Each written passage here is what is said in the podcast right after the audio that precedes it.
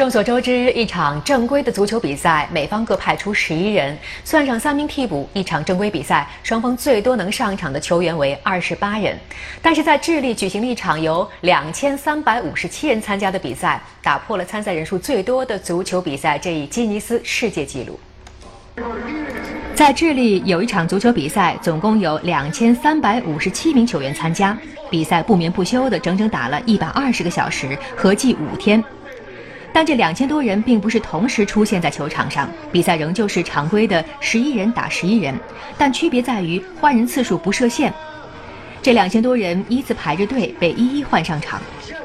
由于当场人数众多，比赛不间断，总共进行了一百二十个小时，整整五天时间。当然了，裁判组也经过了轮换，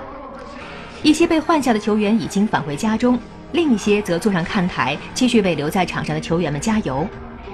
对于这场马拉松式的比赛，很多球迷最初热情高涨，但是由于无法抵挡熬夜看球的折磨，不少人早早退场，另外一些则选择回家休息，然后再回来继续观战。当比赛最终结束时，现场球迷寥寥，但大家仍为能够打破吉尼斯世界纪录而高兴。这场特别的比赛采用网上报名的方式，主办方最初安排了三千八百个报名名额，实际的报名参赛人数为两千三百五十七人。